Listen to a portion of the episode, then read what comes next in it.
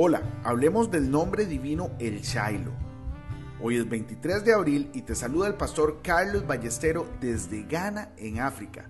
Como todos los días, yo le oro al Señor para que ponga en nosotros un corazón puro y su presencia nunca, nunca se aleje de nosotros.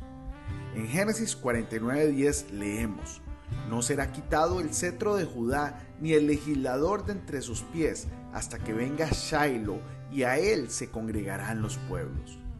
Hoy te quiero recomendar leer y meditar en Apocalipsis 19 del versículo 9 al 16.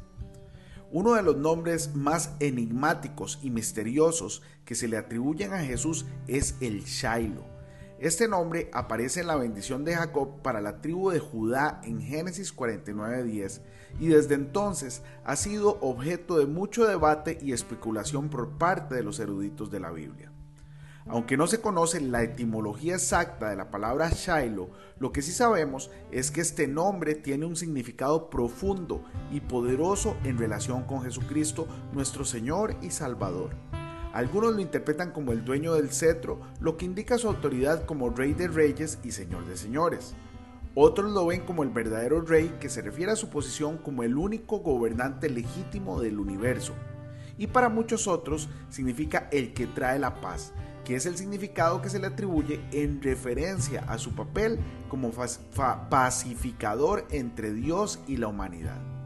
Sea cual sea la interpretación que prefieran, lo que está claro es que Jesús es el cumplimiento de todas las profecías mesiánicas del Antiguo Testamento. Desde el momento en que Adán y Eva pecaron en el jardín del Edén, Dios prometió que enviaría un Salvador para redimir a la humanidad del pecado y de la muerte, como está escrito en Génesis 3.15. Y a lo largo de los siglos, los profetas anunciaron la venida del Mesías, quien traería la salvación y la paz al mundo todo esto está confirmado por medio de las escrituras que nos dicen que Jesús es el príncipe de paz que trae la salvación y esperanza al mundo. También Él es el rey de reyes y señor de señores, el único digno de adoración y alabanza.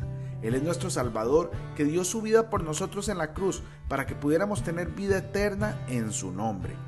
En medio de todos nuestros problemas y dificultades, recordemos que tenemos un Rey y un Salvador que es más grande que todos esos problemas. Recordemos que Jesús es el Shiloh, el verdadero Rey, el dueño del cetro y el que trae la paz. Confiemos en Él para guiarnos y protegernos en todos nuestros caminos. Hoy bendigo tu vida en el nombre de nuestro Señor Jesucristo. Amén y amén.